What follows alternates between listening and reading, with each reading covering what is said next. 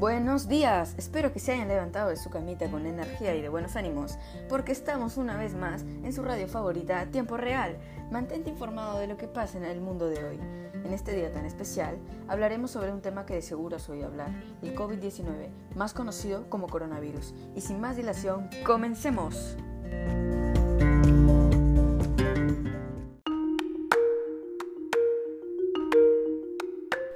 Programa de hoy hablaremos sobre diversos temas relacionados al coronavirus, COVID-19, ya que es importante estar bien informado sobre este tema, debido a que es una pandemia mundial y que sin duda alguna dejará huella en la historia. También hablaremos sobre de cómo el Perú ha afrontado esta situación, medidas y mecanismos de prevención y mucho más. Quédate hasta el final para mantenerte bien informado.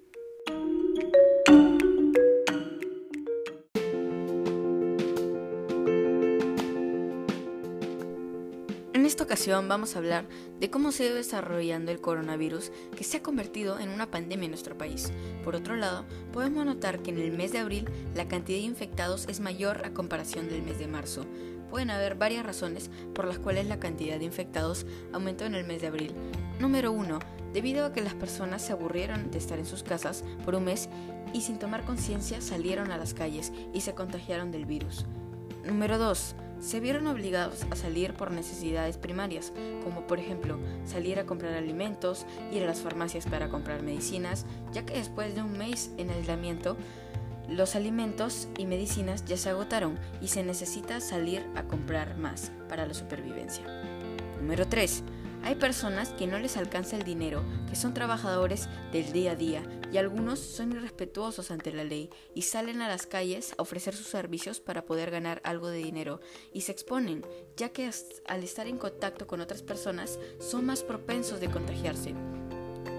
Según información al 15 de abril con fuente MINSA, Ministerio de Salud, la cantidad de infectados por COVID-19 en el Perú hasta el 15 de abril es de 11.475.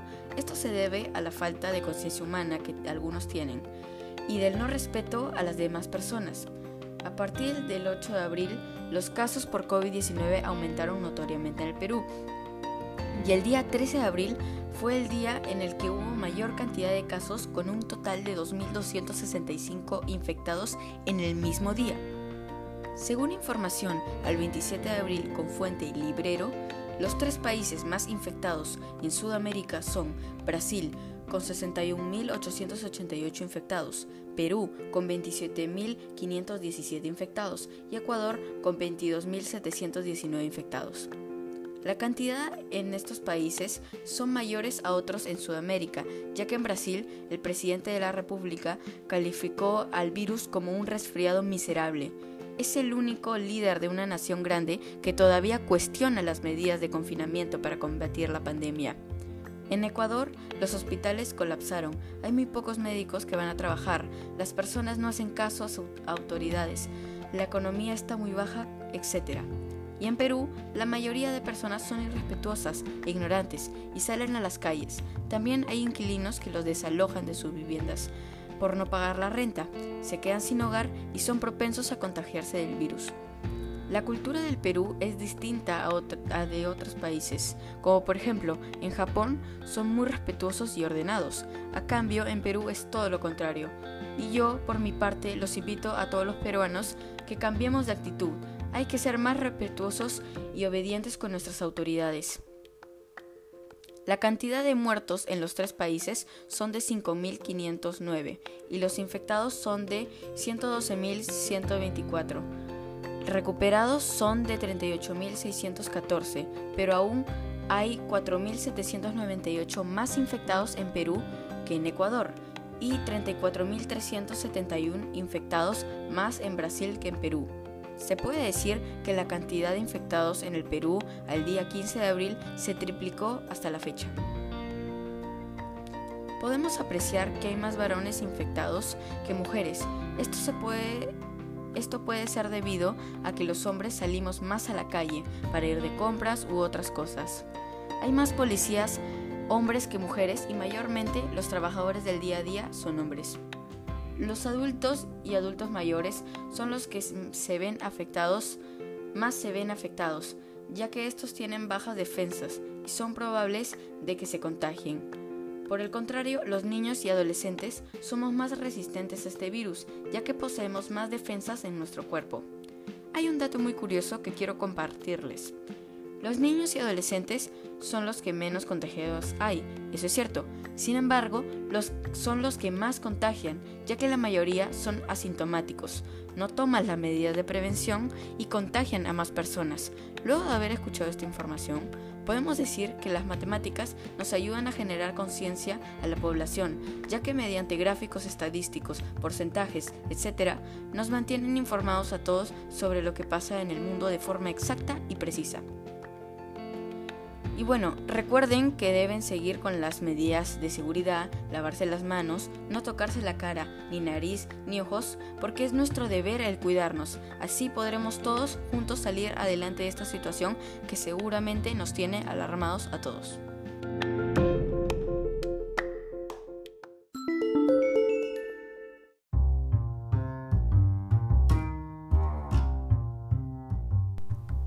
Ahora nos toca hablar de las medidas de prevención que el Perú ha tomado frente a esta pandemia.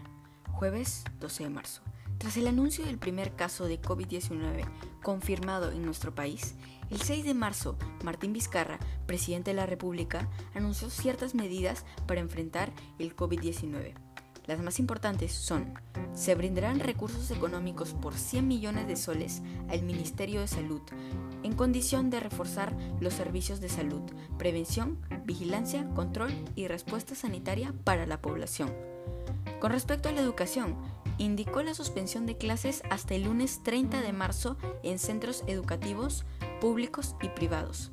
Se restringió eventos o actividades que incluyan más de 300 personas por el periodo de emergencia y como última medida dada el 12 de marzo por nuestro presidente Martín Vizcarra, declaró al país en estado de emergencia desde el lunes 16 de marzo hasta el lunes 30 de marzo.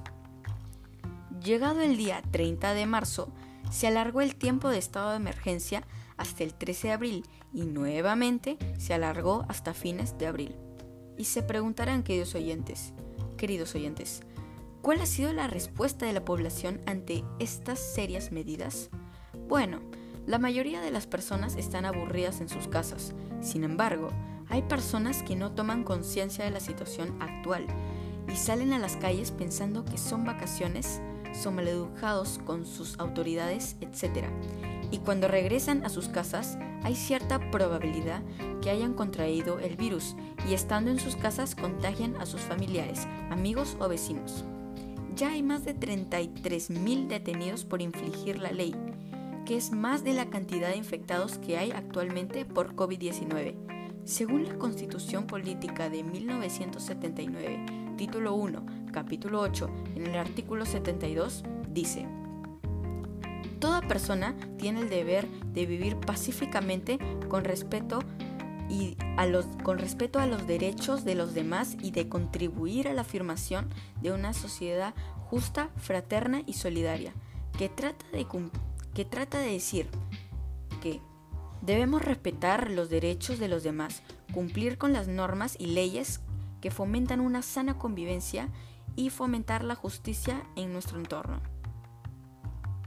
En la Constitución Política de 1979, título 1, capítulo 8, en el artículo 76, dice, todos contribuyen al bienestar, al bienestar general y a la realización de su propia personalidad mediante su trabajo como deber personal y social.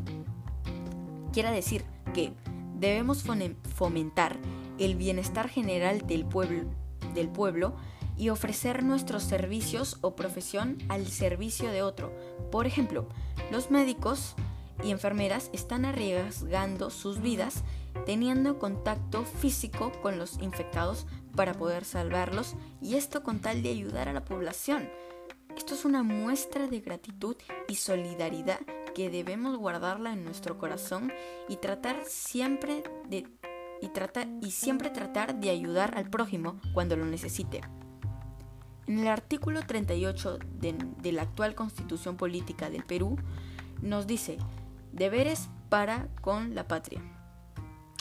Todos los peruanos tienen el deber de honrar al Perú y de proteger los intereses nacionales, así como de respetar, cumplir y defender la, Constitución y el ordenamiento jurídico de la nación. En estos momentos de aislamiento social, este artículo es de suma importancia, ya que como peruanos tenemos el deber de honrar a nuestro país y de proteger los intereses nacionales. ¿Y cómo podemos cumplir con nuestro deber en nuestras casas? Precisamente, no, saliendo de tu casa, ya que así evitaremos que el virus se propague. Eso es lo primero. Lo segundo es evitar el contacto físico con otras personas, porque si tenemos contacto físico con una persona infectada, nos contagiaremos. Lo tercero, evitar tocarse la cara, debido a que las personas contagiadas al hablar expulsan gotitas de salivas que contienen el virus que se puede encontrar en las manos o en un, en un objeto. Y si tenemos contacto físico con estos, nos podemos contagiar, porque al llevarnos las manos con el virus a cualquier parte de la cara, nos contagiaremos. Y por última recomendación, deben de seguir las medidas de prevención, tales como lavarse las manos constantemente, mantener mínimo un metro de distancia con otras personas, etc. Para concluir, debo recordarles que solo nosotros podemos frenar este virus, ya que si tomamos las medidas de prevención mencionadas anteriormente, podremos evitar el contagio del virus entre los humanos.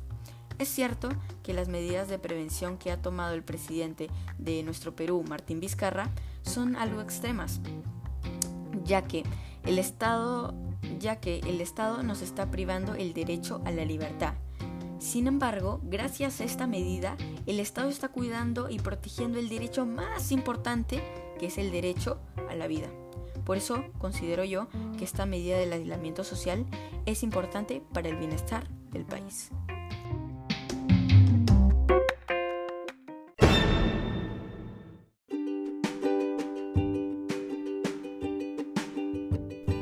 Continuación, toca turno de hablar sobre los mecanismos de prevención ante la pandemia COVID-19 que, el, que el Perú ha tomado y nosotros debemos tomar para preservar nuestra salud y defender la vida.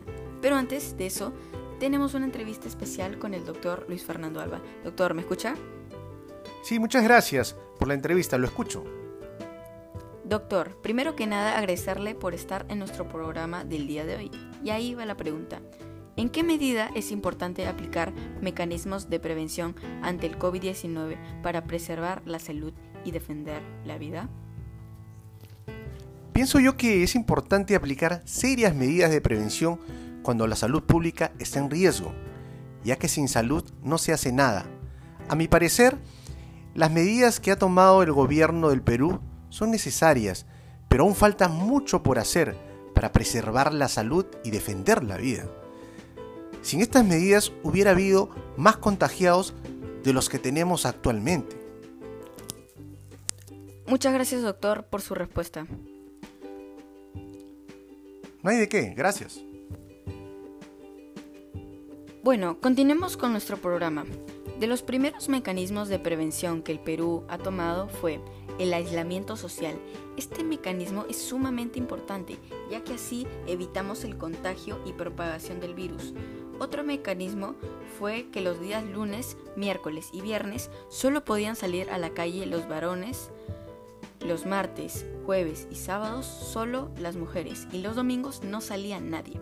Este mecanismo se canceló debido a que salían más personas a las calles y no daba resultado. Recientemente, el 14 de abril del 2020, se ha decretado el decreto legislativo aprobado por el Poder Ejecutivo para sancionar el incumplimiento de las medidas dispuestas para frenar el avance del COVID-19. Precisa que los montos de las multas y precisa que los montos de las multas aplicarse serán de 2% de la UIT hasta el 10% de la UIT. ¿Y qué podemos hacer nosotros, los ciudadanos, en nuestras casas para preservar la salud y defender la vida?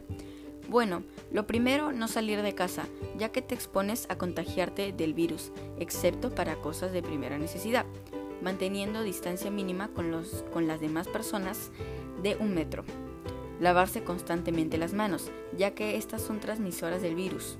Evitar tocarse el rostro, el rostro. Cumplir con las normas y leyes. Cubrirse con el codo al toser o estornudar, porque así evitamos que más personas se contagien del virus. Ahora vamos a hablar brevemente cómo se ve afectada la economía, la salud y la educación en el Perú por el COVID-19. Una de las grandes fuentes de ingresos del Perú fue el turismo, pero ahora, debido a esta pandemia, se han cerrado las fronteras de la mayoría de los países. Por eso el turismo está frenado y no hay ingresos por esa parte. Los negocios pequeños y medianos se ven afectados también, ya que no pueden vender sus productos y su negocio se ve perjudicado. En cuanto a la salud, es de los sectores más afectados, ya que hay muchas personas que han fallecido a causa de este virus. Los médicos y enfermeros arriesgan su vida para poder ayudar al paciente con COVID-19 y obviamente se ve perjudicado el paciente ya que es él el que está en riesgo de morir. Por el lado de la educación, las clases han quedado suspendidas por el aislamiento social y para evitar el contagio en los estudiantes, para evitar el contagio en los estudiantes. Por eso ahora las clases son virtuales. Más o menos el 25% de los habitantes en el Perú son de bajos recursos y no tienen acceso a una computadora o un internet. Y estos alumnos se ven perjudicados, ya que se está retrasando su aprendizaje. Por otro lado, las clases virtuales no son lo mismo que las clases en un aula, ya que en las clases normales podemos interactuar físicamente y eso garantiza un mejor aprendizaje. En cambio, en las clases virtuales puede ser que se te cuelgue el internet o no tengas micrófono y no puedes participar de una manera didáctica. ¿Y existe la cura contra el COVID-19? Hasta el momento se desconoce de alguna cura contra el coronavirus. Lo cierto es que los científicos de diversos países se encuentran trabajando por hallar una cura para frenar el avance de esta pandemia y ayudar a quienes ya la padecen. Al respecto, la OMS informó que se está desarrollando gran cantidad de vacunas contra el COVID-19 en todo el mundo. Asimismo, existen varias terapias que, que, están, que están en ensayos clínicos. En mi opinión, es importantísimo seguir los mecanismos de prevención dados por el Estado y poder así todos juntos preservar nuestra salud y defender la vida.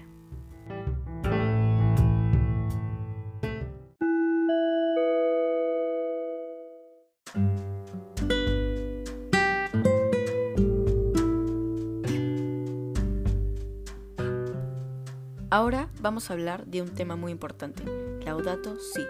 Según información al 26 de mayo del 2017 con fuente Semana Sostenible, en el año 2016 el mundo recibió con agrado el Laudato Si, la segunda encíclica del Papa Francisco. En ella el sumo pontífice resalta el valor del planeta Tierra, refiriéndose a él como la casa común. Y su texto, lleno de reflexiones, sorprendió por el gran énfasis que hizo en torno a la defensa de la naturaleza, la vida animal y las reformas energéticas. Francisco realizó una fuerte crítica al, al, consumismo y alertó sobre la necesidad de combatir la degradación ambiental y el cambio climático. Además, pronunció frases tan polémicas como la tierra, nuestra casa, parece convertirse cada vez más en un inmenso depósito de porquería y necesitamos una revolución valiente. A ver, por un momento, volvamos atrás en el tiempo. Durante estos años, ¿cómo nos hemos estado comportando humanamente? Bueno, nosotros los seres humanos, sin darnos cuenta, hemos estado destruyendo la creación de Dios. Hemos sido muy egoístas ya que solo pensamos en nosotros y no en nuestra casa común.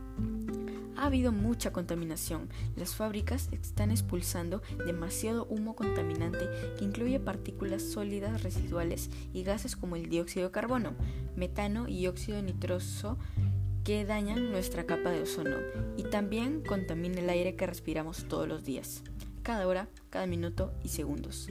La deforestación masiva está dejando a muchos animales sin hogar por el calentamiento global, los osos polares se están quedando sin hábitat Entonces, en resumen, se puede decir que el hombre se está autodestruyendo sin darse cuenta y también perjudicando al ambiente y a los animales. Por eso tenemos que tomar conciencia y cuidar nuestra casa común, porque es la creación de Dios y debemos de cuidarla y protegerla, como lo hizo San Francisco de Asís. Él fue un santo que amaba la creación de Dios, eligió ayudar a los pobres en vez de tener riquezas, se hermanaba con todo lo creado. Tenemos que seguir su ejemplo para, para poder vivir en un mundo mejor. Bueno, actualizándonos un poco, Hoy en día estamos en estado de emergencia. La mayoría de los países por esta pandemia, que significa que no podemos salir de nuestras casas, y se preguntarán, ¿qué tiene que ver esto con cuidar nuestra casa común? Bueno, al estar nosotros en nuestras casas, las fábricas están detenidas. Hay menos movimiento, menos residuos, menos residuos, en otras palabras menos contaminación y ahora se puede apreciar que la naturaleza es ella ella más es más ella misma.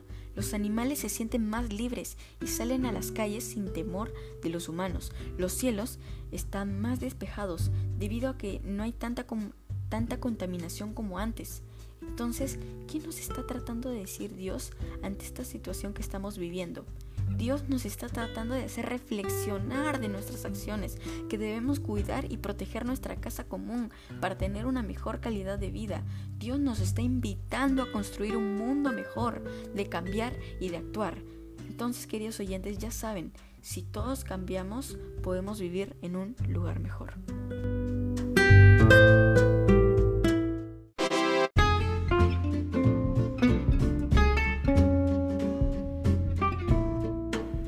Siempre, todo tiene un final. Y esto ha sido todo por el episodio de hoy. Recuerden siempre tomar las medidas de prevención como lavarse las manos frecuentemente, quedarse en casa, guardar mínimo un metro de distancia con otras personas, etc. Ya que así podremos salir adelante, superar esta pandemia y todos seremos los héroes. Bueno, espero que les haya gustado. Hasta la próxima. Bye bye.